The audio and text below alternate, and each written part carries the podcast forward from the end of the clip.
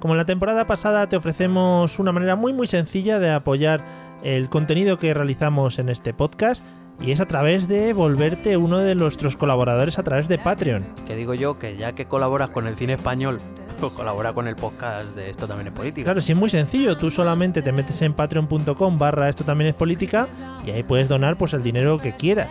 Eh, o sea, todo lo que dispongas no lo quieres dar, bienvenido es. Un eurillo, bienvenido es. Desde un euro a en adelante todo lo que quieras. Te metes en la página, analizas nuestros objetivos, nuestras recompensas, pues ya te lo piensas. Pero piénsatelo para bien. O sea, la, la consecuencia final es que por favor ayúdanos. Patreon.com barra esto también es política. Entra ahí, lo miras, te lo piensas y nos dejas tu pequeño donativo para que podamos seguir creciendo con el podcast.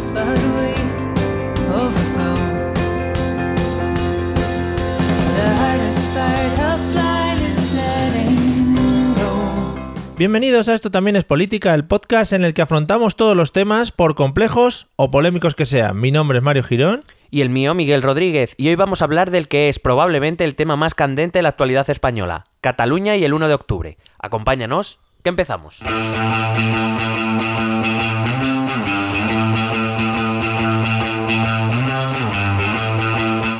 Esto también es política.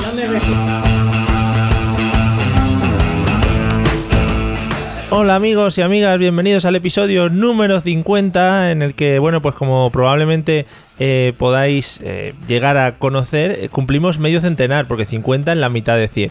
Y hasta ahí es donde llega mi celebración del episodio de hoy. ¿Qué tal Miguel? ¿Cómo estás? Muy bien, asombrado, admirado eh, por tu coherencia. O sea, que de, toda la vida de 100 episodios, 50 siempre ha sido la mitad. No, no, y, y que además...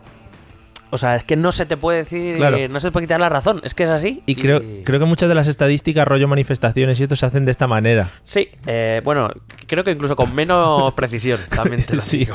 tardando un poco menos incluso. Sí. Eh, nada, Incluso que- hay, hay veces que se ha dado la cifra de manifestantes antes de que empezara. o sea, no te digo por supuesto, nada. pero porque eso llaman a las casas y dicen, ¿usted piensa ir? Y Claro. dice, sí. Bueno, pues haciendo una media entre todos los que me van a decir que sí, que no. Bueno, pues ya está, he preguntado cuatro, van a ir dos, pues ya está, siete millones. Claro, hombre, la mitad de la o dependiendo, siete millones, o bueno, vale, pues van a ir tres. Sí, sí, Ya sí, sí. Da igual quien lo cuente. Pero bueno, hoy no estamos aquí para hablar de manifestaciones, o sí, porque quizá toquemos alguno de esos temas en el episodio de hoy.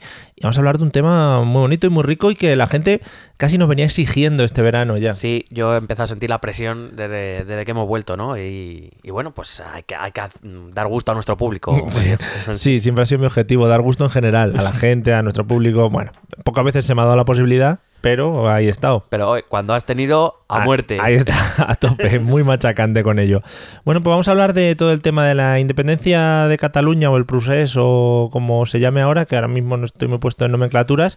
Sí, bueno, es el procés, pero ahora estamos en el 1O. Ah, eh, vamos a hablar del 1 efectivamente porque ah, también hemos hablado muchas veces de todo este tema, pero todo esto va evolucionando, y además va evolucionando a un ritmo bastante, bastante rapidito. Estamos. Se está, se está quemando la bolita de Sí. fuego, está ya ahí a punto de explotar. Sí, le he dicho a Miguel que tenía que decir un par de cosas durante el episodio de hoy. La primera la voy a decir ahora. Oh Vale, yeah, sí. esto es sorpresa para mí también. ¿eh? Sí, sí, esto surprise. Voy sin guion, señores. Voy a tumba abierta. Eh, amigos, vamos a intentar hablar, eh, como siempre, objetivamente. Es decir, eh, que nos escuchen gente que está a favor de la independencia, que nos escuche gente que no está a favor de la independencia. Vamos a hablar desde la objetividad. Evidentemente, algún chascarrillo podremos soltar hacia un lado o hacia otro. Tomémonoslo como es, ¿vale? Es decir, como un pequeño chascarrillo. No queremos ofender a la gente, aunque todos somos bastante pieles finas y seguramente nos ofendamos a algunos. Pero bueno, ya digo, como mucha gente, yo creo que estos tres minutos de inicio se los salta. Digo, pues ya lo dejo. Sí, pues, a mí me parecen de los mejores. es, lo mejorcito que hay en el podcast, pero bueno, ¿qué vamos a hacer? Bueno, pues ¿por dónde empezamos a hablar de todo el Harry que he montado? Bueno, pues yo voy a, antes de empezar, voy a hacer Sí. yo un, un breve también comentario. Te voy a corregir un poquito, Sí, ¿vale? sí, sí. Más, o sea, más que desde la objetividad intentamos aplicar por lo menos una argumentación lógica. Eso es. Eh, a veces estaréis de acuerdo con nosotros y a veces no, no hay ningún problema. Y podemos debatir de lo que queráis, pero que eso, sobre todo que no os lo toméis a lo personal nada, porque desde Sí. luego no conozco a los 7 millones y medio de catalanes, con lo cual es imposible que yo pueda eh, decir algo en- a, a favor o en contra de cada uno de los 7 millones y medio de catalanes. Y bueno, ni yo, ni tú, ni No, nadie. no, y tampoco es que tengamos ningún interés oculto en ir hacia un lado hacia el otro. No, porque a nosotros nos paga Putin, no la Generalitat ni el gobierno. o sea y de que- momento Rusia no se ha metido por medio en este. De momento, dale tiempo, dale de tiempo. momento, Es que ahora están muy liados en la ONU con, con Trump diciendo que va a destruir totalmente Corea del Norte, ¿sabes? Efectivamente. Madre mía, ese capítulo de Trump también va a ser bueno, bueno, ¿eh? Hombre, es que Trump siempre nos da buenos momentos. Bueno, ¿por dónde vamos?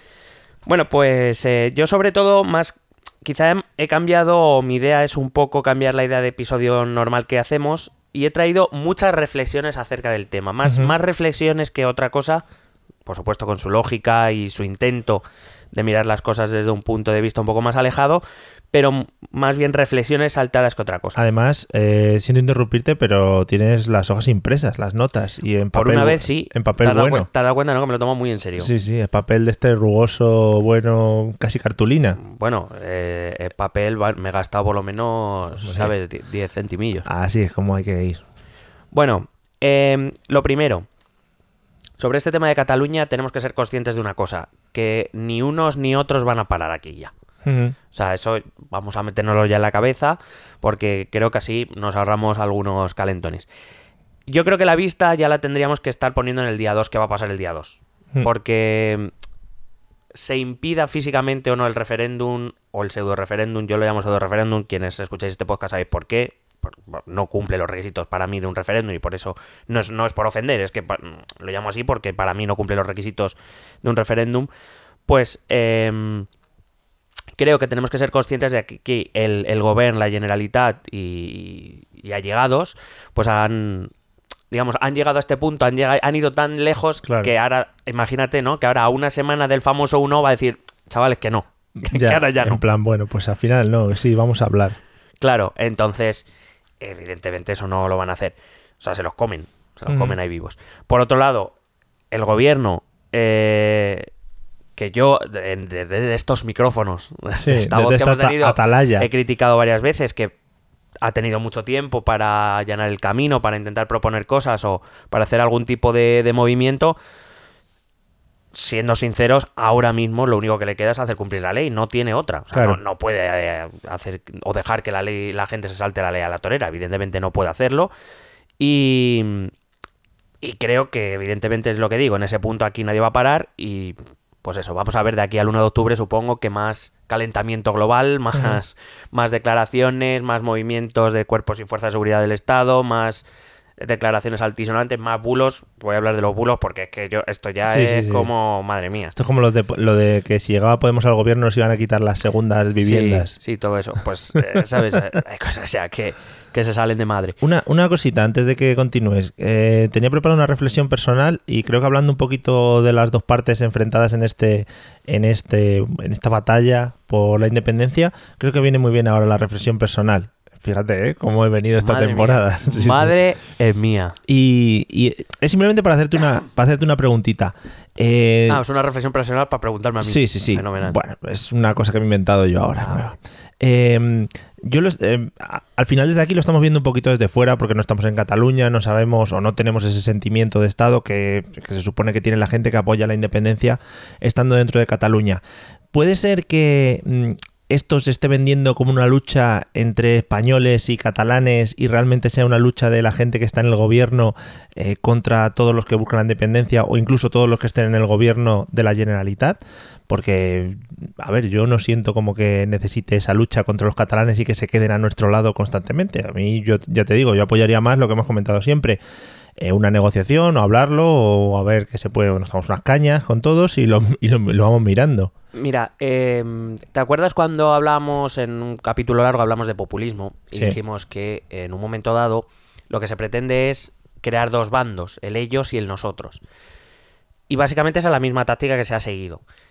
Eso no quiere decir que hay mucha gente, y lo decíamos también cuando hablamos de populismo, hay mucha gente que cree sinceramente que la independencia sería buena para su país, por unos motivos u otros. Algunos pueden ser discutibles, en tanto en cuanto es una argumentación que podemos entrar a debatir. Hay otra gente que ha sido independentista toda su vida y que, le, por ejemplo, hay gente que le da igual los costes, lo que le pueda suponer a Cataluña, que ellos quieren Cataluña independiente. Y evidentemente contra eso no puedes discutir, es decir, es su sentimiento y, y ante eso poco puedes hacer. Ahora bien, hemos llegado a ese momento en el que efectivamente estamos en un ellos contra nosotros, entre España contra Cataluña o Cataluña contra España. Y eso, a eso lo han, han fomentado, por supuesto, los responsables políticos en uno y otro bando. ¿Por qué? Bueno, tú sabes que yo soy poco aficionado a las conspiranoias y, y quizá Sí. voy, voy un poco más a la, a la cierta lógica que es porque eso les favorece en un sentido sobre todo electoral. Es decir, em, el hecho de presentar, voy a poner los dos ejemplos para que nadie se me enfade. El hecho de presentar a los catalanes como insolidarios que se quieren ir de España porque odian a los a- porque no les gusta dar dinero a los andaluces, no sé qué, sé cuántos. Pues es una imagen que se quiere dar que probablemente no sea real. Por lo menos no de toda la población catalana. Claro. Que los haya, pues los habrá. Seguramente. Claro. Que los catalanes eh, digan que es que España es el demonio, es una, que no es ni siquiera una democracia, que somos un poco menos que la, contra- la, la continuación de la dictadura de Franco, etcétera, Sí, pues mm, tampoco es real. sí. Que los hay que les gustaría que Franco volviera, que claro que los hay, pero eh, no quiere decir que la sociedad española en su mayoría eh, sea así. Yo lo que creo es que nos hemos saltado demasiados pasos para llegar a este punto. Es decir, desde un momento en el que por lo que sea empieza a existir un conflicto, un sentimiento de desagravio, lo que tú quieras, nos hemos saltado todos los pasos previos. Hemos ido directamente al todo o nada. Esto es, ya me quiero ir, Sí. o- y el otro, pues te quedas por mis huevos. Y todo es así. Entonces, eh, ¿quién tiene más interés? Pues no lo tengo muy claro, sinceramente. Eh, pero que han sido las élites o los políticos quienes más han atizado, desde luego, vamos, eso no, no lo Claro, al final es una lucha por un, digamos, un reducto de la, del Estado español que es muy importante. O sea, eso no podemos dejarlo, dejarlo atrás. Que eh, Cataluña es, es un núcleo importante tanto para la economía como para el turismo, como para cualquier eh, cualquier tema de, dentro del Estado español. Y, y a las dos partes supongo que les interesará Hombre, el enti- control. eh, Entiendo que si no les importara, pues Sí. hace tiempo que esto se hubiera solucionado en uno u no. otro sentido, quiero decir. No es que ya esta bola se ha hecho tan grande que ya, hostia, Claro. hostia, hostia. Tira para adelante, tira. Esto es como bueno, nada que hace la séptima temporada ya de, juego- de este Juego de Tronos, ¿sabes? Algo. Sí, sí, ya que si no, ¿qué vamos a hacer, no? Bueno, Bueno, yendo lo- al tema de la manifestación, en la diada volvió a reunirse mucha gente, eso es innegable. Yo en, línea- en líneas generales yo no confío mucho en las cifras que se suelen dar estas, porque todas son Sí. cifras oficiales y hay como mucha diferencia, ¿no? Entre unas y otras. Sí. Entonces, generalmente no suelo creerme ni unas ni otras.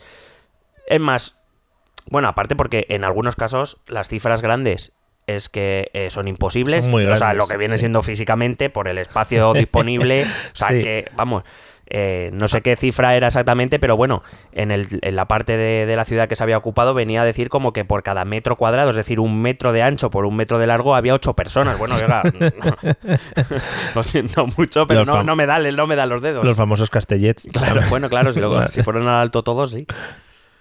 Eh, claro, luego también ves que, que- que por es- en ese mismo espacio eh, algunos dicen que no, que pues que te sale a media persona. Hombre, pues Sí. no, hombre, alguna más había, oiga, Claro. no sé. Entonces es. No se rozaban las personas. Claro. O sea, tú estirabas el brazo y no tocabas a nadie. Claro, entonces, más o menos uno ya suele pensar que por línea general suele ser la mitad, ¿no? entre, de- entre las más sí. optimistas y las más racanas, pues solo andará por la mitad.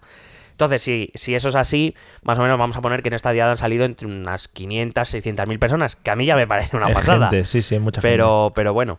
Em, a todo esto han salido muchos editoriales, ¿no? Con el independentismo pierde fuerza, ¿no? Porque como hace dos años salieron, bueno, dos Sí. millones según algunos o lo que sea.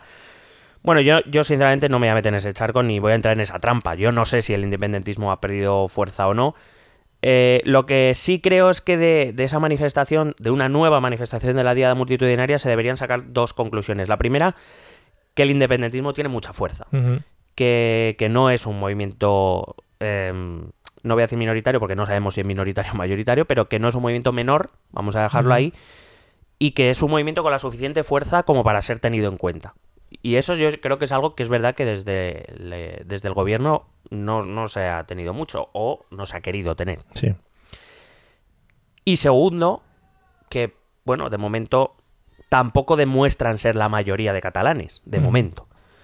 Y entonces aquí es cuando alguien te dice, ya, pues por eso queremos votar y no sé qué. Bueno, pues vamos a, vamos a eso. Claro, ese es otro de los problemas que están poniendo últimamente, ¿no? El tema de la validez del referéndum en caso de que Claro. vote muy poca gente. Claro, yo es que, sinceramente, yo hay cosas que, que repito, mm, yo no criminalizo el independentismo, a mí me parece un error el, el independentismo en Cataluña, en Mm. País Vasco o en Madrid, que me da igual. Sí, sí. Me parece que en la época en la que estamos, separarse del resto, personalmente me parece un error, como la Normandía o Escocia. Me parecen errores para mí. Ahora bien, em, se puede hablar de, en democracia se puede hablar de todo, incluso podemos llegar a votar, perfecto. Pero hombre, pero con seriedad. O sea, Sí. esto es lo del 1 de octubre. A mí personalmente es que me parece ya hasta de, de mal gusto. Sí, sí, por ambas partes, ¿eh? que no es que unos estén menos que los otros, o más que Claro, los otros. pero eh, si enfocamos en lo que va a ser el 1 de octubre, eso que el referéndum, de hecho, eh, si te acuerdas, bastante antes- de que se publicara la ley del referéndum, nosotros ya dedicamos una cápsula a hablar de él. Y, y, claro, em, la que aprobó el Parlamento en la segunda semana de septiembre, pues confirmamos prácticamente todo de lo que ya hablábamos nosotros en junio. Y, y entonces, claro, jurídicamente es que es algo que no se sostiene. O sea, es que, o sea, pero quiero decir, si se debería tener la honradez desde el lado independentista, y así lo creo, se debería tener la honradez al menos intelectual de decir, bueno, mira, sabemos que esto es claro, lo que es. Claro, que nos lo estamos saltando por el forro, ¿no? Quiero Claro. decir, cosas como el censo, ¿de dónde sale el censo? A día de hoy, en España, el censo lo controla eh, la Junta Electoral Central. Y solo ella puede, solo ella controla el censo y el censo y solo ella se lo concede, por ejemplo, para las elecciones autonómicas o locales. Todo el censo parte de la Junta Electoral. Central. El- la Junta Electoral Central ha dicho que no va a dar el censo porque el Tribunal Constitucional ha suspendido esa ley. ¿De dónde está saliendo el censo? Y sobre todo, lo que yo me pregunto es, ¿y esos datos de dónde están saliendo? ¿Quién los está manejando? Porque quiero decir, son datos de catalanes que en teoría están protegidos por la ley de protección de datos. Es que eso es muy sensible, eso Claro. ahí las empresas están hoja visora y eso vale mucho dinero, vamos. Claro, y, lo- y- y sobre todo lo que quiero decir es. Ya no es solo, ya no es ni siquiera pensar mal, que puedes pensar muy mal, porque claro, en el momento que manejan tus datos, a saber dónde acaban, Mm. puedes pensar muy mal. Pero ya ni siquiera es eso, es, es simplemente eh, el hecho de, de actuar con una mínima seriedad y sensibilidad. Porque, oye, lo mismo hay gente, mucha gente que está demostrando que no quiere eh, o que no está de acuerdo con este referéndum y se están manejando sus datos y no quiere que se manejen sus datos. Claro. Entonces, jurídicamente, eso me, me- vamos, me parece un, me parece un Pero no hay, descalabro. no hay opciones en plan, oye, si quieres votar, apúntate y déjanos tus datos. Eso fue, cosas- claro, pero es que eso fue lo que hicieron en el, en el 9N, famoso, fue, se creaban, digamos, ese censo ad hoc Sí. en, en donde ibas a votar, tú te apuntabas, ibas con tu DNI, te apuntabas y votabas. Entonces sabían más o menos, bueno, sabían los que habían votado, etcétera, etcétera. Eh, pero más allá de eso, eh, claro, si uno quiere pensar muy mal, dice, vale, ¿y quién me dice que no estamos creando listas de, Ya. bueno, de entre comillas, buenos catalanes y malos catalanes? Ya, ya. Confío en que no, Hombre. pero ya. pero, Pero que puede pero ser, sí, claro, sí. uno, uno, em, pues eso, a quien le gusten las conspiranoias, pues. Por ejemplo, lo del tema de los funcionarios. Es que, un- claro, dicen, no, es que van a ser voluntarios. Ya, pero que es que el- lo que da validez precisamente a un referéndum es que sea el funcionariado, es decir, personal que no se debe a nada ni a nadie, porque son funcionarios del Estado, o funcionarios de la autonomía, o los que sean, los que llevan a cabo el trabajo. Es que si lo hacen privados, Claro. barra voluntarios, es que entonces estamos, estamos diciendo que los eh, hay gente que está tomando parte, juez y parte dentro del mismo sistema. Con lo cual, ese referéndum, ya me dirás tú la validez que tiene. Eh, los observadores internacionales, aquí tiene que venir gente, pero es que, vamos a ver, no que vengan cinco personas de Noruega, por ejemplo, ¿sabes? O escoceses. Claro, eh, tiene que venir eh, organizaciones serias que tradicionalmente se dedican, que se dedican a esto. Mm. La sindicatura electoral, o sea, a ver, eh, se ha decidido que los, las cinco personas que van, a que van a ejercer de Junta Electoral Central en, en este referéndum las ha elegido la mayoría independentista del Parlamento. Claro. Eh, Hola. O Ya. sea, em, y vamos, por no hablar de que puedes votar con una papeleta impresa en casa. O sea, quiero decir, que, te, que te la bajas de la, de la página Sí. y te la imprime. Puedes poner además tu foto si quieres en la papeleta, pues lo puedes editar con Photoshop, o sea que Claro. eso puedes tirar para adelante. Claro, entonces, a ver, sinceramente, es que jurídicamente es un desastre. Y creo que se debería tener la honestidad, al menos intelectual, de decir, mirar, es que esto no. Es que lo ha dicho hasta Íñigo que no será muy. El presidente del País Vasco, que no será muy, muy sospechoso de ser Sí, de- eh, centralista. sí, sí, sí. Te va a decir que es que no tiene garantías, claro que no las tiene. Claro, es lo que dices, oye, hemos optado por el hecho de la rebeldía y queremos hacer esta votación, pero sabemos que la votación, pues oye, pues tiene estos topes o estos límites y solo podemos llegar hasta aquí, solo podemos hacer esto. Claro, es que la única, la única forma que un referéndum sea válido es mediante los mecanismos legales que existen. ¿Que son fáciles? No. Evidentemente no, yo Claro. eso se lo voy a reconocer. Y además ahora mismo en España, en las instituciones del Estado, hay una mayoría del Partido Popular absoluta en el Senado y digamos una mayoría más o menos estable en el, en el Congreso que puede hacer, que bueno, que va a hacer muy difícil el tema. Pero oye, es que solo siguiendo los caminos que, que se trazaron en su momento y que nos igualan a todos, y también hablaré de eso, es como puedes llegar a algo que realmente los demás puedan reconocerte como algo válido. Porque eh, volvemos a lo mismo, quien se cree que hay- alguien va que, que cualquier país va a reconocer lo que, lo que pase el uno como algo legal. Claro. Por mucho que luego intenten retorcer las palabras y también hablaré de eso. Vale. Claro, es que al final es eso, es, oye, sí, lo vais a hacer igual tal, pero de cara al exterior igual parece un paripé. Claro, o sea, eh, o sea, yo entiendo que la razón que alegan es que hacemos esto porque el PP bloquea cualquier modelo de reforma. Muy bien, pero yo voy a plantear la situación desde otro punto de vista que no sé por qué muy bien no, no se plantea. En el Congreso de los Diputados hay nueve diputados de Esquerra Republicana, ocho del Partido Demócrata de Cataluña, 70 de Unidos Podemos, dos de Bildu y cinco del PNV, un total de 94 diputados al menos que ahora mismo estarían a favor del derecho a decidir, como lo llaman ellos, del derecho a autodeterminación Sí, creo que en, en España no ha habido nunca tantos eh, eh, No. parlamentarios eh, o diputados. Es decir, todavía están lejos de conseguir la mayoría, pero Sí. oye, es un avance respecto a años anteriores. Sigue trabajando ahí, intenta, intenta convencer. A lo mejor con otro tipo de acuerdo puedes llevarte al PSOE a tu lado. No lo sé. Pues estará difícil. Si no lo digo que no, pero es que claro, es que lo que no puedes es, como el camino que está trazado no lo puedo seguir o no es fácil seguirlo, pues voy a hacer lo que salga el coño, básicamente. claro. claro. Y de hecho es que, no sé, yo tengo la sensación de que han renunciado a hacer política aquí en Madrid. Por, digo Madrid, que por cierto, eso es una cosa que también molesta. Es como, no, es que en Madrid, bueno, en Madrid, oiga, a mí me da. Yo en Madrid, yo soy madrileño, vivo en Madrid, yo no hago nada contra Cataluña. Yo voy a trabajar todos los días, Claro. vuelvo a mi casa. Es que es lo que.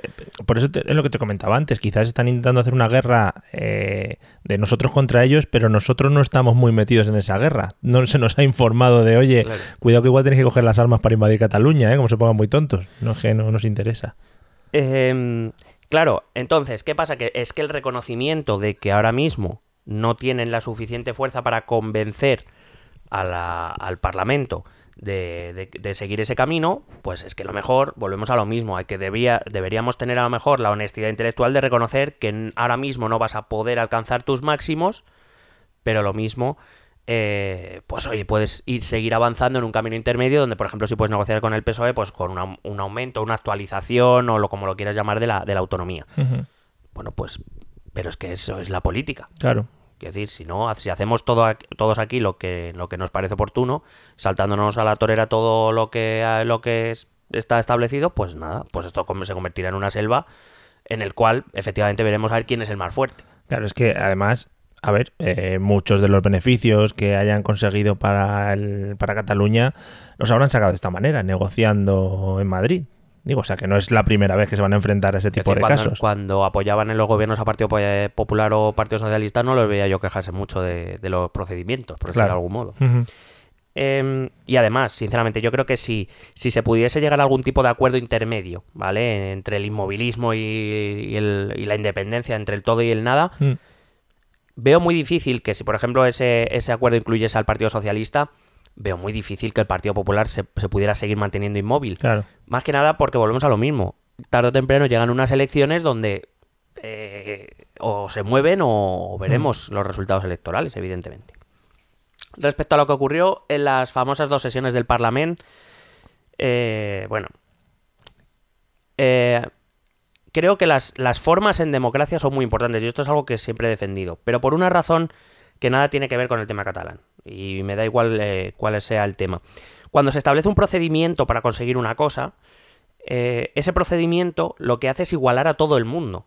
Claro. Es decir, da igual los diputados que tengas. El procedimiento es este para el que tiene, para el que está gobernando y para el que está en minoría. Entonces, eh, precisamente el hecho de establecer un procedimiento lo que pretende es asegurar el derecho de las minorías. Porque si todo lo que se hiciera en democracia se hiciera solo por la mínima regla de la mayoría, eh, yo creo que aquí estábamos en guerra civil otra vez hace mucho tiempo. claro. Eh, Y sinceramente, el- el- el- lo del Parlamento de aquellos dos días a mí me pareció un bastante más un show, una teatralización. Sí. Quiero decir, yo creo que nadie se pudo sorprender. A mí también a- a- me, me impresionaba gente que se echaba las manos a la cabeza. ¿Alguien se esperaba otra cosa? Claro. Ya O sea- lo decían que iba a pasar eso, pues pasó. O sea, no Claro, mintieron o sea, a nadie. Lo que pasa es que si lo piensas, dices, bueno, ¿qué sentido tiene? Yo lo, yo lo pienso y yo creo que para mí fue un, un error que cometieron los partidos independentistas. ¿Qué sentido tiene eh, llevar a cabo ese show si al fin y al cabo si tienes los votos? O sea, que todos sabemos lo que va a pasar. Vosotros tenéis los votos para sacar vuestra ley y al día siguiente el Tribunal Constitucional lo va a suspender. ¿Por qué montar el show? Ya. Pues eh, las razones concretas no las sé, porque no he hablado con, con los dirigentes de los partidos independentistas, pero claro, a mí la sensación que me da es, eh, claro, si les concedes los derechos a la minoría parlamentaria, en vez del 15, el 6 de septiembre tienes que hacerlo eh, a últimos de julio, porque eh, como bien dice el, el Consejo de Garantías Estatutarias y tal, pues requiere un mes para establecer un informe, etcétera, etcétera, que lo podía solicitar la minoría, claro. Mantener un mes y medio a la gente calentita antes del referéndum o, man- o entre eso, mantenerla un mes y medio o mantenerla 15 días, claro, es más fácil mantener a la Mm. gente activada 15 días que no un mes y medio. Y es la única ra- razón que se me ocurre, porque, vuelvo a repetir, si tienen la mayoría absoluta en el Parlamento con los votos de PDCAT, Esquerra y, y- y la CUP, entonces no la votación le van a ganar en cualquiera de los casos. Porque la acción del resto de partidos eh, en contra de la independencia, que fue un poco bloquear el hecho de que, no sé, es que como lo alargaron tanto en el tiempo, crear un bloque para ver si se cansaban y decían que al final no, o cómo era el asunto. No, pues básicamente mientras unos intentaban acelerar el, el- el tema por entiendo por la razón que te he dicho, Mm. pues la, las- la minoría o los, los partidos de la oposición lo que intentaba era retrasar el pleno para que se votara cuanto más tarde mejor. Si conseguían que se accediese a ese informe del Consejo de Garantías Estatutarias, retrasaba la votación un mes y ya se pasaban del 1 de octubre. Eh, y en el menor de- y en el peor de los casos, por lo menos, eh, pues también teatralizar un poco no la, la situación que hay en el, en el Parlamento, donde, bueno, pues eh, digamos que aquí cada uno ha cogido su hoja de ruta y, y le da igual lo que pase, lo que le pasa al resto. Decían que el, que el presidente del Depor, Lendoiro, era muy conocido por hacer alargar mucho las reuniones para así cansar a la gente. Igual yo creo que siguieron esa técnica. Bueno. Dijeron los de Pepe, vamos a usar la técnica Lendoiro, la famosa, para Sí. cansarles y yo creo que ahí les ganamos. Claro, lo que pasa es que fíjate que eh, la oposición pide un informe para del- de los letrados o del Consejo de Garantías Estatutarias, etcétera, y los otros les acusan de filibusterismo y de intentar parar el debate, no sé qué. Es, o sea, estamos en un momento que aquí ya nadie escucha a nadie. Entonces, por eso digo que de aquí al 1 de octubre es que no, no creo yo que vaya a cambiar nada. No va a haber demasiados cambios, entonces pues habrá que mirar lo que pasará el día 2. Bueno, Eh, lo que sí digo es una cosa, y es solo una reflexión, no una acusación. Es una reflexión. El hecho de que los partidos independentistas hayan llevado a cabo el proceso como lo han llevado, saltándose los derechos de la oposición, etcétera, etcétera, reflexionemos que eso hace que si algún día se diese la hipotética República Catalana, ¿qué te hace pensar que eso no podría volver a ocurrir en ese mismo Parlamento? Y no digo ni siquiera quién. ¿Quién te dice que un día los partidos que llaman unionistas ganan en Cataluña y empiezan a hacer lo mismo? claro, al final ahí va a haber diferentes niveles de independentismo entre ellos mismos, los que estén gobernando. Claro, pero aparte lo, lo que digo es eso, es que cuando tú abres, los procedimientos son importantes por eso, porque si tú abres esa puerta peligrosa de voy a hacerlo a las bravas, sobre todo, aunque solo sea por, por, por pensar, ¿y quién me dice Que, no en un momento dado las Sí. mayorías en Cataluña cambian y me lo van a hacer a mí? Ujú. Y entonces, ¿qué diré? Ya, Que malas personas, claro. que, que se han saltado los procedimientos, que poco demócratas, bla, bla, bla, Sí. bla. ¿no? No va a estar bonito, ¿no? Si pasa eso. Mientras que seguir los procedimientos te asegura que eso por lo menos no, no va a pasar y que si pasa sí que tienes por lo menos la capacidad de poder públicamente eh, denunciarlo. Pero claro, si tú lo has hecho primero y luego te lo hacen a ti, Claro. ya no digo que lo vuelvas a hacer tú, que podrías hacerlo tú por segunda vez en cualquier tema por si acaso, sino que te lo hagan a ti. Ya. Entonces, ¿qué? Bueno, pues es un tema de reflexión. Em, bueno, yo vuelvo a insistir, ya lo hemos hablado cuando, cuando fue Puigdemont, cuando fueron Puigdemont eh, Junqueras y Romeva al Parlamento Europa. Europeo, que esto Europa no, no lo va, o sea, no lo va a reconocer ni Europa ni nadie. O sea, bueno, no voy a decir nadie tan taxativamente porque bueno, habrá algún país que. sí, Pero vamos, de esto que quieren salir en la tele. pero vamos, no, que no. en principio no, no se va a reconocer. Y ya no solo por todos los argumentos que hemos dado en el podcast, que se abren ventanas a independentismos eh, en, en lo- en las propias fronteras de otros países, etcétera. Que también, Mm. o sea, que no penséis que hemos pasado de moda, sino porque es lo que te digo, que eh, el camino elegido tampoco es aceptable para el resto de democracias, porque si, vamos a poner, yo declaro unilateralmente la independencia de Madrid, Sí. hago todo por las bravas y vamos a poner que Francia me reconoce. Pues es que volvemos a lo mismo. ¿Y quién le dice a Francia que no llegará un grupo parlamentario en Francia y hará lo mismo? Claro. Es que eh, no puedes aceptar de otros lo que no aceptarías en tu casa. Es tan sencillo como eso. Y además supongo que a Europa no le interesará la posible inestabilidad que puede provocar la, la escisión de, de Cataluña como país No, independiente. Europa todo lo que suene a convulsión lo lleva mal, Claro. en general. Pero bueno. Eh, y además, Coscubi- eh, Coscubiela, que es diputado de Cataluña sí que Spot, en el Parlamento, yo para mí lo resumió muy bien. Es verdad que se ha llevado, por parte del lado del, independen- del independentismo, se ha llevado hostia por todos los lados. Mira, por cierto, un dato curioso. Una cosa curiosa que me parece. Coscubiela sale, eh, da su discurso y le aplauden Partido Popular, PSC y Ciudadanos. Y la reacción es decir, mira los que te están aplaudiendo, como diciendo, si te aplauden esto es que eres gilipollas o, o no sé, o eres Sí, un sí. enemigo de algo, no sé, me parece absurdo, o sea, me gustaría, o sea, el hecho de calificar a algo, un discurso o a alguien por quien te aplaude, por quien está de acuerdo con tus ideas, hasta qué punto hemos llegado, que esto ocurre en el, Congreso también, ¿eh? Sí, sí, hombre. no- que yo recuerdo yo recuerdo cuando en el, en el intervalo que Pedro Sánchez había ido y tal hubo un, un conflicto entre Esquerra, entre Rufián y, y el, eh, el antiguo portavoz del Partido Socialista y, y le aplaudí, le acaban aplaudiendo porque el Partido Socialista, el, el portavoz exigió respeto para su partido, que había luchado contra el franquismo, que había derramado, dijo si no Sí. recuerdo mal, sangre, sudor y lágrimas para que él estuviera ahí pudiendo defender su posición. Y entonces se levantaron a- y le aplaudieron el Partido Popular, le aplaudió Ciudadanos la- y le aplaudió el Partido Nacionalista Vasco, Coalición Canaria. Claro, entonces la imagen es señalándoles desde, un- desde Unidos Podemos y desde Esquerra Republicana, señalando como diciendo, mirad lo que os aplauden. Ya. Pero bueno, ¿y qué? A ver si vas a tener, claro, a ver si vas a tener que estar diciendo, no, no, no me aplaudan, no me aplaudan. Claro. Si os ha gustado me mandáis luego un WhatsApp, no me lo digáis en O sea, público. que por ejemplo, vamos a poner. Que no niego que pueda ser por interés político, pero que el hecho de que, por ejemplo, el Partido Popular reconozca la labor que ha hecho el Partido Socialista en democracia, Ya. ya por eso el, el Partido Socialista se debería sentir avergonzado. No lo entiendo. En fin. ¿Sabes? Son, son, son cosas. Bueno, estamos claros, es que estamos en la, en la lógica de los tuyos o los míos. Siguiendo con mis análisis deportivos, a, a Iniesta le aplauden en todos los campos de España y no por eso deja de ser del Barcelona. a Claro. Muerte. Vale. Eh, decía que Coscubiela para mí lo resumió bastante bien. En democracia, eh, se debe, cuando se defienden los derechos de las minorías, se defienden los derechos de todos. Y me parece que es una frase muy acertada por una razón, es que en democracia las mayorías y las minorías cambian. Mm. Es que, eh, ¿quién no te dice que en las siguientes elecciones, bueno, se, puede dar un vuelco electoral, como hemos visto, y que las mayorías pasen a ser otras? Y entonces, ¿qué pasa? Cuando tú eres mayoría puedes ser dictador y cuando eres minoría tienes que tragar. No, es que precisamente para eso están los procedimientos. Y creo que lo que le ocurrió en el Parlamento eh, se llevó por delante un poco ese, espíritu de lo, de lo que debería ser la, de, la democracia. Eh, y como digo, pues eh, eso vale para todos los partidos. Quiero decir, no, no, solo para el Parlamento, eso vale para el Parlamento, para cualquier autonomía o incluso para cualquier ayuntamiento. Pero claro, cuando hablamos de defender los derechos de las minorías, vale no solo para la o sea, para, lo- para dentro de una, de una cámara, también vale, por ejemplo, para los ciudadanos cuyos datos están siendo manejados y no quieren ser manejados.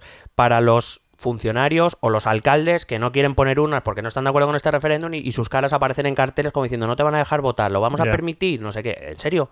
O sea, Ya.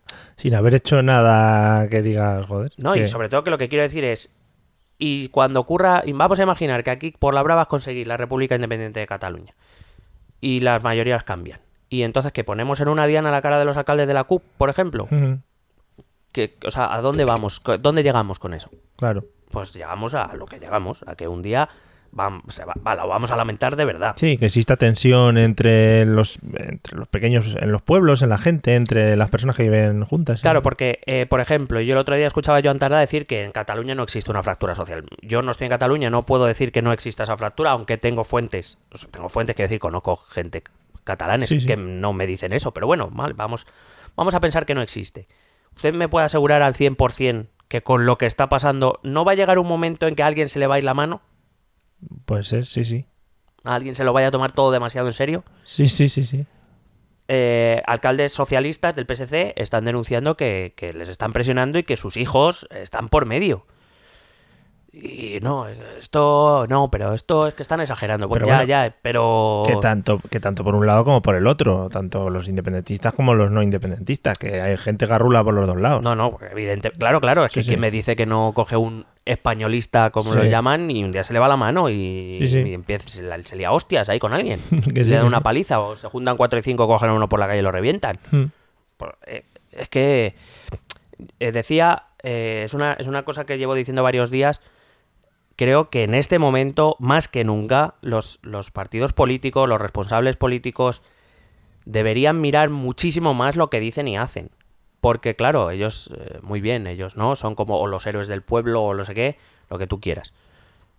Pero que sepamos que, que en cualquier momento a alguien se le va la olla y a ver cómo acabamos. Claro que a nivel quizá de políticos y de lo que ellos hablan en el Parlamento, en el, en el Parlamento, eh, quizá utilizan demasiada violencia para hablar de sus cosas y esa violencia quizá va increciendo según bajas hacia las diferentes capas, digamos, de la ciudadanía. Claro, a mí, por ejemplo, una de las cosas que siempre me llama la atención es que, por ejemplo, ves, sobre todo me ha pasado en el, en el Congreso de los Diputados, que quizás es lo que he seguido más.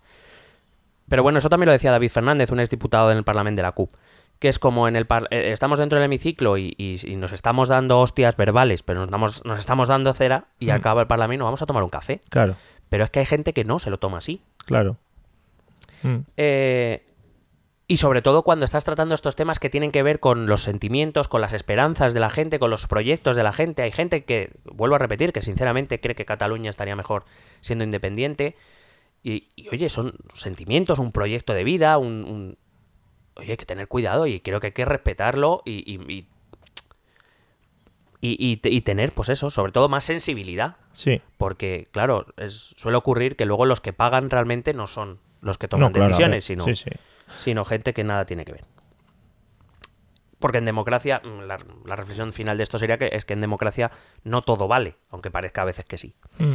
Leí un tuit hace no mucho de un tuitero llamado José Antonio Noguera, que según su perfil es residente en Barcelona, y que decía exactamente, algún día muchos se van a preguntar si nuestra vida diaria en Cataluña justificaba el colosal pollo que han montado para años. Y es una reflexión que, que comparto totalmente. Eh, por parte de unos y de otros, repito. O sea, este colosal pollo no se monta, no lo monta uno solo. Y yo me pregunto si realmente todo esto va a merecer la pena. Espero que sí. Para sea la resolución que sea, espero que, que todo sea mejor para todos. Pero permítanme que a día de hoy por lo menos lo dude. Lo de los 700 alcaldes, que nos hemos vuelto loquísimos diciendo que, que ya inmediatamente hemos imputado a 700 alcaldes porque sí. Bueno, primero, se les ha llamado a declarar. Recuerdo que el Tribunal Constitucional ha suspendido la ley de referéndum y que ordenó eh, que la Fiscalía y el Tribunal Constitucional han ordenado detener o paralizar cualquier eh, mm, proceso que sea preparatorio del, del referéndum. Estos 700 alcaldes que están llamando es porque han declarado públicamente que van a sacar las urnas y que tal. Entonces lo que hacen es llamarles a declarar. Claro. Una Por- vez declaren y ocurra lo que tenga que ocurrir, veremos. De momento nadie está en la cárcel. ¿Por qué haces esto? ¿Quién te lo ha mandado? Cosas de ese estilo. Eh, quiero decir, que, que un juez o que la fiscalía llame a declarar para aclarar las cuestiones referidas a unas diligencias es normal en un Estado de Derecho. Sí, es lo que hablabas antes de los procedimientos. Claro, y por otro lado, o sea, nos parece normal, o nos parece incluso bien, que llamemos a Rajoy para testificar sobre Gürtel, que es lo que debe ocurrir. Claro. Si el juez considera que tiene información que aportar y que su testimonio es relevante, se le llama a declarar. Y en este caso igual, si el juez considera que debe llamar a 700 alcaldes o la fiscalía, que hay que tomar declaración a esos 700 alcaldes para aclarar los, su- los sucesos, pues veremos. Luego es otra cosa, que veremos según vayan los acontecimientos, veremos dónde acabamos. Ujú. Entonces veremos. Pero hombre, que Por eso te digo, estamos en un momento que da igual un, un movimiento como este, ya has visto, como movimiento antidemocrático, bueno, sé qué, atentado a la democracia, ¿verdad? Sí, están, eh, va a provocar esto la aparición de muchos mártires, ¿no? También entre todo este tipo de bueno, gente. es, es- yo creo que también es uno de los objetivos que se buscan. Ya. Hay una cosa que no se dice. Ayer día 18, Mm. estamos hablando día 19, el diario oficial de la Generalitat publicó la suspensión del Tribunal Constitucional. Como tiene obligación de hacerlo, vaya. Si esto ya está publicado en el diario oficial de la Generalitat, implica que es parte de la legislación catalana, la suspensión del Tribunal Constitucional. Mm. Y yo me pregunto, entonces ahora estos 700 alcaldes, que lo mismo sacan urnas el día 1 de octubre, ¿bajo qué legalidad se van a amparar? Si es el propio diario oficial de la Generalitat, que por, por supuesto por acción de vida, ha publicado ya la... O sea, esa, esa ley, la ley del referéndum, está suspendida y está publicado en el diario oficial. Mm, No sé a qué se van a coger. Ya. Y entonces voy a un tema que personalmente me toca bastante la fibra. En esta aquí sí reconozco que, que me toca un poco la fibra. Pero quiero ser co- mm, constructivo. Efectivamente. Ese argumento repetido, eh, este de, no, pues hay que desobedecer. La desobediencia civil. Y además no es ni una ni dos las veces que se nombra a Rosa Parks, Sí. la famosa mujer negra que decidió sentarse en la parte delante del autobús aún estando en contra. Vale. Es curioso que esto suele venir de parte de representantes de Esquerra Republicana, de- del PDCAT y de, y de la CUP. Porque, la, eh, quiero decir, pensamos un poco. Desobediencia civil. Civil es civil. Y da la casualidad de que los alcaldes o los, o los, repre- o los parlamentarios en el Parlamento o en el Congreso de los Diputados no son civiles ahora mismo. Eh, si el que desobedece la ley es un cargo o una autoridad, ya no es desobediencia civil. Segundo, que no nos engañen, no están, esto ya lo hemos dicho varias veces, el derecho a decidir no existe. En todo caso se refieren al derecho a autodeterminación, aunque he de decir que en los últimos días sí que ya lo estoy escuchando como tal, directamente ya hablan del derecho a autodeterminación.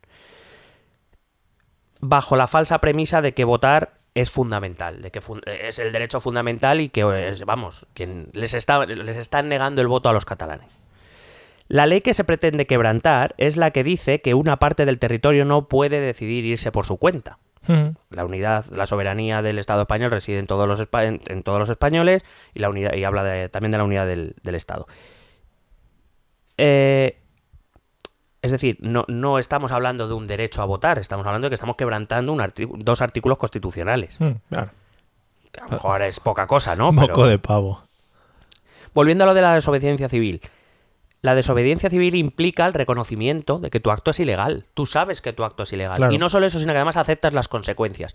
Porque tu objetivo es llamar la atención sobre una ley que consideras injusta para ver si los movimientos políticos deciden prestarte atención y cambiar esa ley, que fue lo que hizo Rosa Parks. Rosa Parks asumió, o sea, sabía lo que estaba haciendo y Asume Digamos que dentro de democracia, evidentemente, es una protesta democrática y como tal acepta las consecuencias dentro de las reglas del juego. Pero a partir de su acto, los movimientos políticos cambiaron y decidieron prestar atención a esa cuestión y cambiar la legislación. Eso es la desobediencia civil. Eh, que, para mi punto de vista, no tiene mucho que ver con lo que pasa en Cataluña, partiendo de la base, repito, de que además no la hace la sociedad civil, sino que la hacen responsables políticos. Puede ser que este acto ilegal que están llevando a cabo, que seguramente los políticos que, que tanto lo venden eh, sepan perfectamente que es, que es ilegal, puede ser que no lo estén vendiendo de esta manera a la gente que tiene que votar o al pueblo. Bueno, claro, evidentemente eh, uno de los grandes esfuerzos de los partidos independentistas es presentar este procés como algo legítimo, legal, democrático, quiero decir, algo que si se impide, o sea, la imagen es si esto se impide es porque la gente de- del Congreso, del Gobierno o de Madrid son antidemocráticos, nos están robando los derechos fundamentales. Esa es la apariencia, ¿no? De que quieres aparentar. Claro, pero es que luego bajas a, a hurgar en los argumentos y es que todos se deshacen por todos los lados. Lo que pasa es que volvemos a lo mismo. Hay que querer bajar a, a comprobar si esa legitimidad es tal o es solo una apariencia. Ya. Eh, bueno, se han publicado editoriales del Wall Street Journal diciendo que, eh, bueno, básicamente que para ellos el, el independentismo estaba perdiendo fuerza. Eh, ha aparecido un editorial de Financial Times diciendo que eh, básicamente cualquier proceso por las bravas no va a ser reconocido en Europa. Aparece una editorial en Bloomberg eh, hablando del desprecio del Estado de Derecho en Cataluña, que pone nerviosos a los empresarios. Aparece una editorial en Der Spiegel, en Alemania, diciendo que hay riesgos de, de violencia, etcétera. O sea, cuando hablan de reconocimiento externo, porque ellos celebraron hace un, un editorial hace poco del, del, eh, New York Times, si no recuerdo mal, diciendo que, que se debería dar una salida pactada al problema de Cataluña. eh, pero bueno, que quiero decir que existen otros medios no- que no le dan tanto bombo, pero que también, Claro. también sacan editoriales. Eh, no sé si meterme en el jardín de hablar de Podemos, en este- el papel de Podemos en esto. ¿Qué les pasa? Eh, bueno, yo, sí, no, lo último ha sido lo de. Lo de crear. Bueno, hay, hay dos cosas. La primera es cuando Ada Colau. Bueno, Ada. Colau no es Podemos exactamente, pero bueno, es parte de la. De, De las bueno, mareas. Cataluña en Común Mm. y, y, digamos, va en convergencia con Podemos, con Unidos Podemos, por lo menos en el Congreso de los Diputados. Resulta que Ada Colau anuncia que va- ha llegado a un acuerdo para que se pueda participar en Barcelona el 1 de octubre sin poner en riesgo a la institución, o sea, a ella misma, porque claro, imagínate a Ada Colau, que se está postulando prácticamente ya como la siguiente, como la candidata de, Barce- de Cataluña en Común para la Generalitat, eh, que la inhabiliten. Ya, imagínate, ¿no? El tema. feo. Claro. Eh, y bueno, sin poner en riesgo a la institución ni a los funcionarios. Pero resulta que anuncian que tienen un acuerdo, la Generalitat y el Ayuntamiento de Barcelona, y no lo publican. Que No, se- que, que- secreto. quiero decir que, son, que, que yo recuerdo que era la transparencia era muy necesaria y todo Sí, eso. sí. No, que lo diga la Generalitat. Es una movida. Para las pobres personas que quieran votar, que se lo van a mandar en un SMS donde tienen que ir a votar el día de antes o algo así. Más pobretes. Además, no sé en qué periódico aparecía, pero decía que los, los 700 alcaldes, que no son nada Colau, que ya habían anunciado que ellos sí iban a colaborar con el tal, decían que se habían cabreado, claro, que, que estaban resentidos contra la Colau. No me extraña, o sea, tú te has buscado tu hueco para quedarte tranquilita Claro. mientras nosotros no la estamos jugando, ¿no? Claro, claro. Em, y lo de Podemos, bueno, lo de Podemos, te digo es que tenía dudas hasta de comentarlo. Esto de crear una especie de asamblea o parlamento paralelo Sí. eh, entre alcaldes, parlamentarios, no sé qué, para pactar un referéndum en Cataluña. Es que no, no sé ya. O sea, no, no sé cómo decirlo. O sea, Em, Puede ser que intenten hacer mm, excesivas cosas sin que tengan mucho fundamento. En plan, venga, tenemos que hacer cosas. Aquí, venga, otro. Y no lo piensan dos veces. Pues no, no va mal, no lo había pensado, pero no va mal tirado. Evidentemente, Podemos tiene que mantenerse, o sea, que se visualice que existe y que está haciendo algo. Es verdad que además estos partidos, Cataluña en Común, Podemos, están en un en una en, digamos en, en el filo no de no Mm. no pueden decantarse hacia un lado porque tienen votantes eh, digamos que están en contra de la independencia o por lo Sí. menos de esta independencia de Cataluña y hay votantes suyos que probablemente sí que estén a favor del- de este voto y que ah, entonces eh, está en que sí que no y entonces, pues yo te digo que a veces, pues no sé, es que esto no, no lo entendí muy bien. Eh, he recogido aquí una de un, de un periódico una, una línea eh, literal que dice la iniciativa va dirigida a cargos electos de cualesquiera de las cámaras estatales y autonómicas del país, así como a regidores de ciudades de más de 50.000 habitantes en todo el estado. ¿Por qué? Porque las llaman ellos. Por supuesto los del PP no. O sea, esos no- ya Claro. los quitamos. Pero, o sea, ese llamamiento podía haber, podía haber sido hecho también como, por ejemplo, a los payasos de Sí, los justi- circos. Justicieros. y los payasos justicieros y a los vendedores del McDonald's, ¿no? Claro, primero, me parece muy mal. ¿Qué pasa? Que los ayuntamientos de menos de 50.000 habitantes no pueden opinar. No ni pueden intentar aportar soluciones, no, No. pueden. ¿no? Yo creo que no. Entonces te quitas a esos. Re- Recuerdo, si te acuerdas cuando hablábamos, que los ayuntamientos de menos, los ayuntamientos pequeños son la inmensa mayoría en Sí, España. sí, sí. Si además quitas ya los del PP, porque claro, no vas a invitar a los del PP, pues ya no sé cuántos te quedan aparte de los tuyos. O sea, quiero decir, ¿qué iniciativa es esta? ¿A dónde vamos? Y aparte, una asamblea de tipo, digamos, paralelo para conseguir un referéndum pactado en Cataluña. Pero, por, o sea, quiero decir, ¿qué le- qué- por, por qué? ¿Qué ley dice que puedes hacer eso? No, que aquí nuestra asamblea paralela hemos decidido que vamos a hacer un referéndum pactado. Pues muy bien. Pues, pues, pues, encantado, gracias por la informar. Oye, Juan, No sé. qué bien, cuánto papel gastado ahí en tantas cosas escritas. Bueno, lo de los bulos, muy rápidamente. Eh, o sea, yo ya. eh, el día de las famosas palabras de Juncker, Sí, La semana pasada yo escribí un hilo de 30 tweets y, y, bueno, básicamente para decir que, bueno, eh, ya lo de retorcer las cosas para que parezcan que están de tu lado es como, oiga, si solo hay que, o sea, solo hay que ver, leer o escuchar las palabras, si sabes francés, si no, pues las lees, las palabras de Juncker, que no se refiere en ningún caso a que te va a reconocer lo que pase el 1 de octubre. ya. O sea, está diciendo, respetaremos, bueno, está diciendo, mantenemos la misma doctrina que desde Prodi. Prodi era comisario europeo en 2004, o sea, que no Sí. es de ahora. Las comisiones Prodi, Barroso y la mía propia, siempre hemos dicho que eso es un asunto interno de España, que siempre respetaremos las decisiones del Tribunal Constitucional y del Parlamento. Si se diese el sí a una, a una independencia de Cataluña algún día, no tendríamos problema en reconocerlo, pero en ese caso, incluso en ese caso, es decir, que fuera pactado algo que el Parlamento y el Tribunal Constitucional dieran, el sí, no los catalanes el uno, el Parlamento español y el Tribunal Constitucional, y aún así tendrían que solicitar la adhesión de la, a la Unión Europea. Que por cierto, siguen todavía siguen diciendo que, vamos a estar dentro en cinco minutos de la Unión Europea, pero bueno, o sea, ya no sé cómo quieren que se lo diga. Pero bueno, eh, eh, o sea, hay que aparecía también otro tuit diciendo que Estonia, eh, un supuesto delegado eh, diplomático de la Generalitat en Estonia, que había dado una rueda de prensa con el primer ministro de Estonia y que este había dicho que reconocerán lo que la Cataluña diga el 1 de octubre. Que ha tenido que sacar, Estonia ha tenido que sacar un comunicado diciendo que no, es verdad.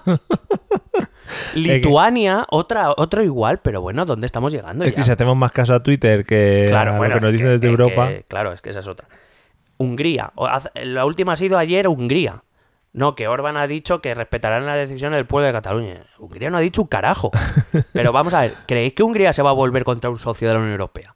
Pues no tendrán otras cosas que hacer y estos aparte, países. y aparte, pre- precisamente Hungría, que ahora mismo está, está puesta en duda, que están algunos ya diciendo que a ver si les echamos. Sí. O sea, no sé. Hay que reconocer que sí que han recibido el apoyo a un referéndum pactado de Escocia y Claro. que luego han recibido el apoyo de la Liga Norte. Ese partido xenófobo, racista e independentista del norte de Italia. Sí. Qué duro, ¿eh?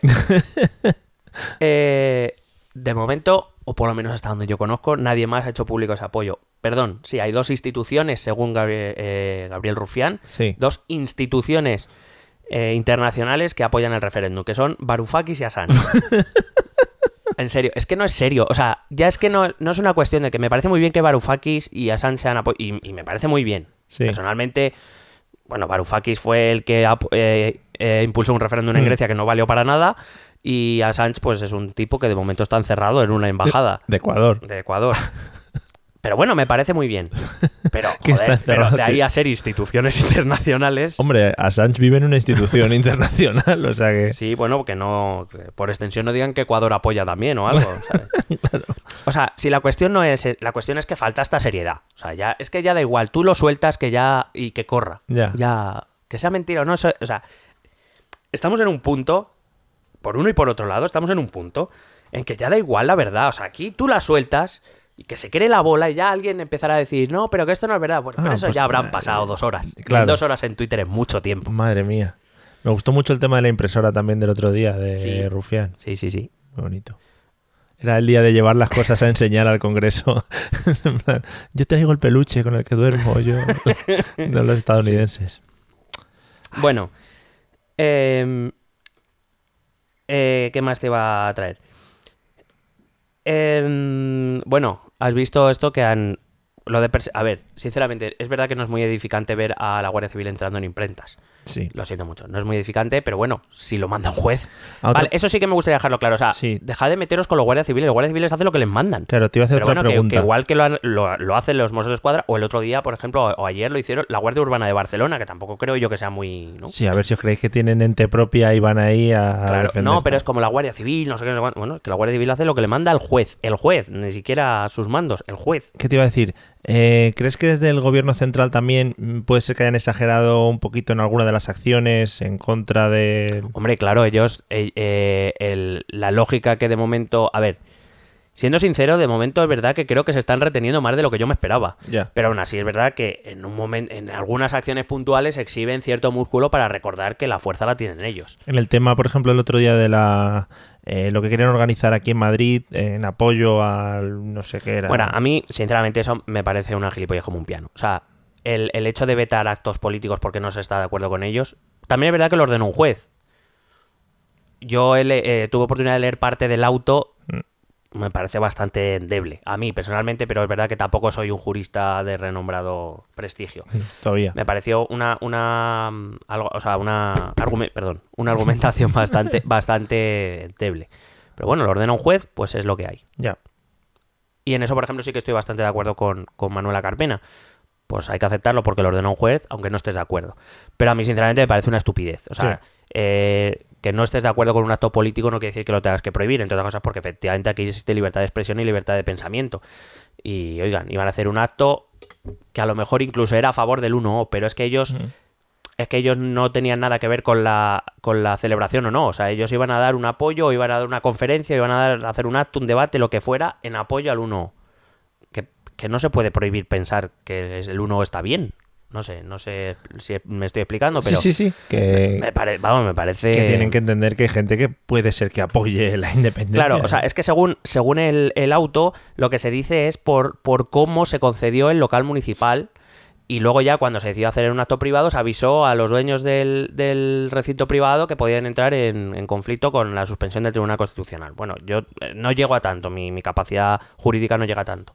Pero bueno, eh, quiero decir, no, no, no lo veo, es que no, no, no lo entiendo, no lo entiendo. Oye, que haya gente a favor de la independencia o de este pseudo referéndum, pues ¿y qué? Sí, pues la habrá, claro que sí. Si no, no estaríamos liados Claro, con claro. esto.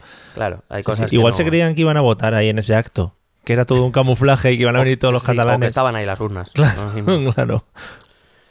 Eh, mira, otro bulo que me ha encantado mucho. Esta foto de la señora y el guardia civil, que se ha Hmm. hecho muy, muy viral. Resulta que es una foto de 2012 en Mallorca, Bueno, pues eso no pasa nada. ¿Vale?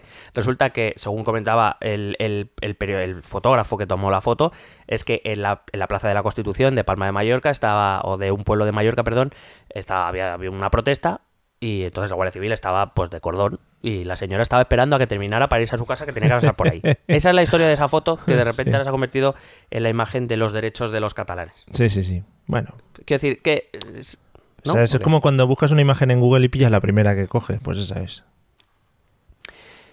Eh, Esto, o sea, yo lo siento si sienta mal, pero es que me ha hecho mucha risa. Aparece una noticia en el nacional.cat, que a lo mejor con ese nombre ya te puedes hacer una idea un poco de la ideología. Dice el titular, 1.300 científicos y profesores del resto del mundo firman un manifiesto apoyando el sí en el referéndum del 1. Entonces, entrabas a la página web para poder apuntarte, resulta que entras y las firmas son, entre otras, que supongo que serán de personas reales, de las siguientes personalidades. Kim Jong-un, profesión dictador. Federico Jiménez Los Santos, además con G. Son Goku, de profesión Super Saiyan. Darth Vader. Tutankamón, de profesión faraón. Pokémon, o sea... vale. Vale, o sea, Son instituciones. Vamos a ver. Hay que decir que evidentemente el, el manifiesto fue bloqueado por estos hackeos, obviamente. Hombre. Eh, Joder. Que a día de hoy en la página se ve el, man- el manifiesto que ya habla del mundo universitario catalán, no del mundo inter- eh, eh, internacional, pero sigue sin poder apuntarte. Pero vamos, que tú te has sacado... y- Pero lo mejor es que luego llega Carlos, Carlas, Carlas Puigdemont y lo retuitea. Y Claro. Claro, tú dices, Carlas Puigdemont acaba de retuitear que la polla son Goku. ¿Sabes? Que de hecho había un tuit muy bueno que decía, que decía, hombre, si les apoyas a un Goku lo mismo deberíamos retirarnos. Joder, es que es eso, tío. Son Goku y, lo- y los Pokémon. Con Pues- Federico, joder. Pues ya está, que sepáis que Goku está por la independencia. bueno, em, yo creo que lo- el objetivo real de todo esto, y volviendo un poco a la seriedad, es efectivamente es votar. Yo creo que es el objetivo, no tanto la independencia, fíjate lo que te digo. Creo que es el objetivo es crear un antecedente para, eh, si lo conseguimos una vez, ya no se nos va a poder volver a negar, porque hay un antecedente. Yo creo que esa es la historia. Em, pero claro, a, esto, a esta cuestión, que puede ser verdad, ¿por qué creéis que todas las constituciones, por lo menos de nuestro entorno, incluyen un artículo que habla de eh, la unidad territorial y de la soberanía nacional? El- a, a principios de este año, el Tribunal Constitucional alemán denegó la posibilidad a Baviera de realizar un referéndum de independencia porque su constitución no lo permitía y que Mm. cualquier proceso de independencia debería ser con la reforma de la propia constitución. No sé si nos suena algo de esto. Sí. Eh, bueno, pues no sé, resultará a lo mejor que Alemania es una opresora también. No, es una cuestión de que precisamente los estados, los estados que siguen siendo los centros de todo, Junqueras, El derecho internacional, nos acogemos al derecho internacional, un tribunal nacional no puede eh, ir contra el derecho internacional. ¿Cómo que no? Vamos a ver, ¿quién crea el derecho internacional? No existe una entidad supranacional que cree las reglas, la crean los estados. Quiero decir, los estados se protegen a sí mismos, entre otras cosas con ese artículo que tienen todas las constituciones europeas y occidentales, que y casi todas las del mundo, menos dos, que hablan de la unidad territorial, que la soberanía no se trocea. El derecho internacional lo crean los estados, no lo crea la ONU. ¿Qué es la ONU? Aparte, más allá de que podemos entrar a debatir si vale para algo o no, pero Sí. ¿qué es la ONU? La ONU es la unión de estados, donde unos estados reconocen a otros estados. No es una, por eso, no es unas elecciones universales donde elegimos al gobernante del mundo, Ya, al parlamento del mundo que crea las leyes del derecho internacional. No, la crean los estaría estados. guapo, estaría guapísimo. La, la- la crean los estados. ¿Quién, quién cree que en un momento dado, si a Estados Unidos le ponen los cojones cambiar una ley internacional, no la va a cambiar? Mm. ¿Quién, quién lo cree? Porque es, es- la Unión Europea, es un- ya hablamos en su momento, es una unión de estados, no es un... ahora, A, día de hoy, por lo menos, ni el Parlamento Europeo ni, ni la Comisión Europea son lo que podemos entender un gobierno supranacional. Claro. A, la- al- a- a Juncker, lo, lo explicaban los tweets cuando, cuando la polémica, a Juncker lo ponen los estados. Si los estados no quieren, Juncker no es presidente de nada. Ya. ¿Cómo se va a revolver Juncker contra los que le ponen ahí? Ujú. Otra cosa igual. ¿Cómo va a decir Juncker que apoya lo que salga el, el día 1 de octubre cuando 10 horas antes, en el, en el discurso sobre el Estado de la Unión Europea, está diciendo que hay que tener respeto por las constituciones nacionales que son parte de la, de la legalidad europea? En 10 horas ha dicho, no, que me ha dado un flu, chaval. claro, que lo otro era mentira. Claro. Entonces, eh, de hecho, la Unión Europea también lo contamos en sus tratados, incluye el respeto a la integridad territorial de los Estados miembros. ¿Cómo va a- la Unión Europea a reconocer algo y por las bravas? No lo puede reconocer. Claro, decías, no, eh, es que Juncker ha dicho que respetaría el resultado de un referéndum si fuera pactado. Nos ha jodido, claro, pero es que un referéndum pactado es un referéndum legal, Claro. como lo hizo con Escocia. Escocia tuvo un referéndum de independencia, si hubiera salido que sí, pues la Unión Europea no habría tenido más que tragar porque era un referéndum legal y le hubiera dicho, pues Escocia, póngase a la cola y, y si quiere usted entrar a la Unión Europea. Claro. Entonces, quiero decir, es que aquí ya los argumentos lógicos se fuman, se fuman. Quería acabar eh, con una reflexión final, no sé cómo vamos de tiempo, ya me he pasado. Bien, sí, te has pasado, pero se lo merece. El Ah, bueno. episodio 50. Eh, mi reflexión final es una. Yo siempre he dicho que España, y no, creo que lo habré dicho en algún capítulo, para mí España nunca ha sido una, una única. En España conviven muchas sensibilidades, Sí. muchas, eh, muchos pensamientos, muchas ideas, muchas ideologías. Y en Cataluña pasa igual. Entonces, es una sociedad todavía un poquito más plural si cabe, porque a este eje izquierda-derecha tradicional que, que tenemos en, en gran parte de, de España se une el eje de la- del sentimiento catalán o catalanista, soberanista, unionista, hay muchos independentistas, hay muchos, muchos tipos de sentimientos. Entonces, presentar al mundo como un ellos contra nosotros, del que te hablaba en principio, creo que trae problemas a la larga. Porque es verdad que, que- que hace más fieles a los tuyos, pero aleja a aquellos con los que necesitas pactar si quieres vivir en una democracia normalizada. Es decir, tenemos que pensar que convivimos con distintos y que no siempre se puede estar relegando a la inexistencia o a, o a la, a- a- digamos, a permanecer en silencio a los que no piensan como tú. Fíjate, incluso en un referéndum que, se- que fuera pactado, esta es una opinión, si la independencia saliera a lo mejor con un 52% contra un 48%, es que tampoco debería ser suficiente, porque el- margen sería tan pequeño que, esa que en ese momento es minoría, en el momento que se convierte en mayoría, vamos a volver a entrar en otro proceso de signo contrario, es decir, lo que me refiero es que hay que tener dos dedos de frente para que en decisiones tan trascendentales como esa, debemos tener los dos dedos de frente suficientes para entender que o hacemos algo en lo que más o menos podamos eh, coincidir todos, te gusta el resultado o no, pero si hemos decidido pactarlo y el resultado es el que es y por tanto tendré que aceptarlo porque no hay más, porque hacerlo a las bravas solo va a traer problemas. Tarde o temprano, es que no hay, no hay otra. Em, todos tenemos un problema cuando las mentiras o las medias verdades se convierten en verdades absolutas. Y a base de repetirlas, sobre todo a partir de nuestros políticos irresponsables, se convierten en verdades que la gente, que hay mucha gente que de buena fe se las cree Mm. y que realmente lo único que hacen es complicar todavía más el problema. solo por conseguir que te alienten más o por tener un apoyo más firme. Cuando repito, lo que también estás consiguiendo es que aquellos, aquellos sobre todo que a lo mejor navegamos en un terreno me- medio, que no somos ni una cosa ni la otra, que, está, que, que yo creo que normalmente la mayoría de la gente está en esa escala de grises que hay entre el blanco y el negro. Claro, si tú ya me estás apartando porque no pienso como tú, pues vamos a tener un problema.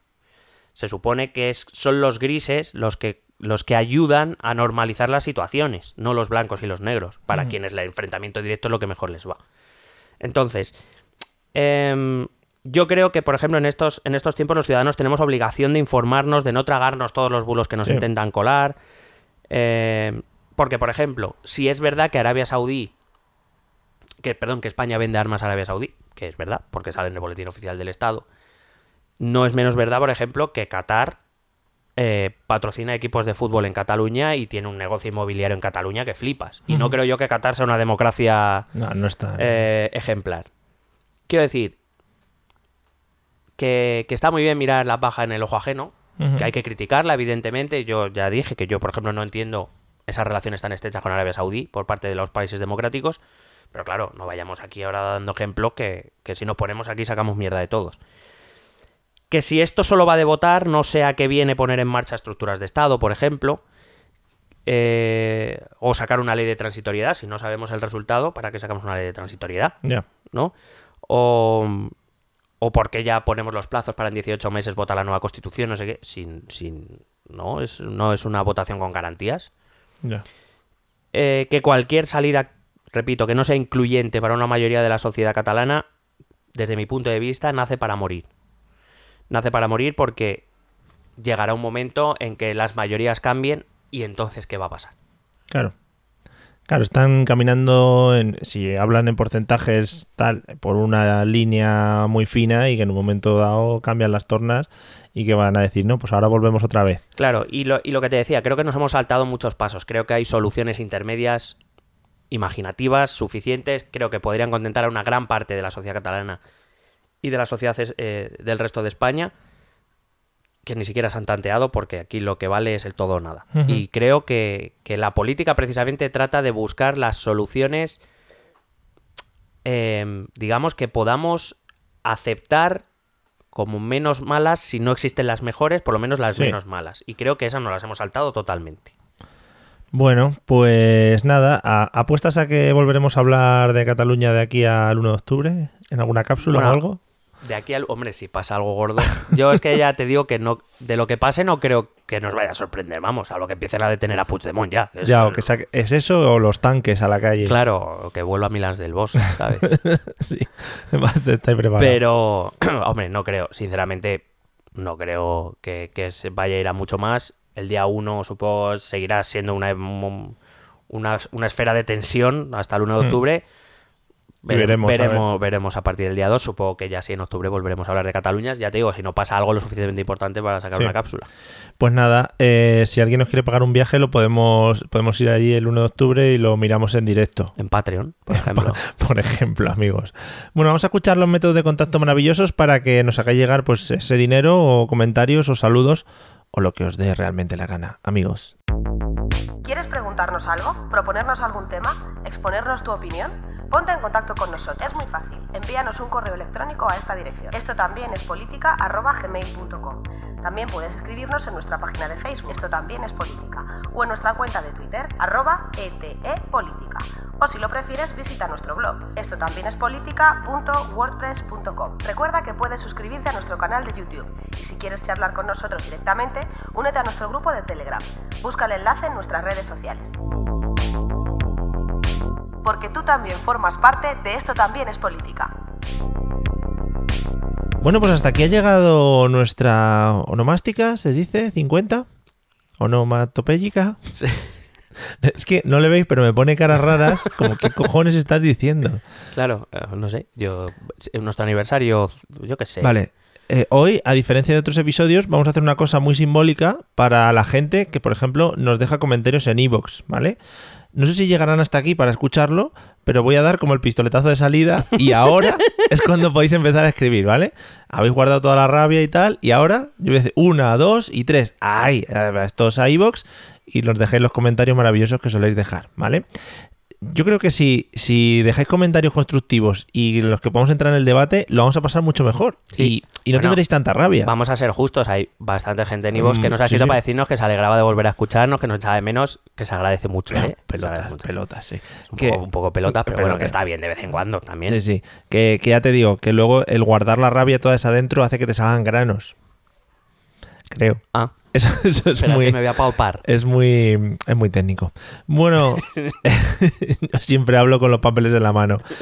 Amigos, gracias por habernos escuchado. Esperamos que os haya gustado y espero que le haya servido a alguien para eh, pensar, que siempre está bastante bien el tema de pensar. Sí, sobre todo eso, decir que evidentemente nosotros, sobre todo yo hablo por mí, porque Mario sí, Mario tiene siempre Sí. la razón. Yo Mm. no es que siempre tenga la razón, hago, eh, ya decía al principio de este capítulo, hago reflexiones en voz alta, algunas serán más acertadas que otras, seguramente. Que debatir, podemos debatir de todo, pero con respeto, por favor, con respeto. Con respeto, amigos, ya sabéis. Nos vemos en el episodio 51 en el que no vamos a hablar de Cataluña. Pues ya veremos. Mm, Bueno. no, creo que creo que está sonando algo por ahí de una amenaza a- de destruir un país. o algo de Uy, eso, uy, ¿no? qué rico. Algo al Donald. Eh, nos vemos en el siguiente episodio. Vale, hasta luego. Besete.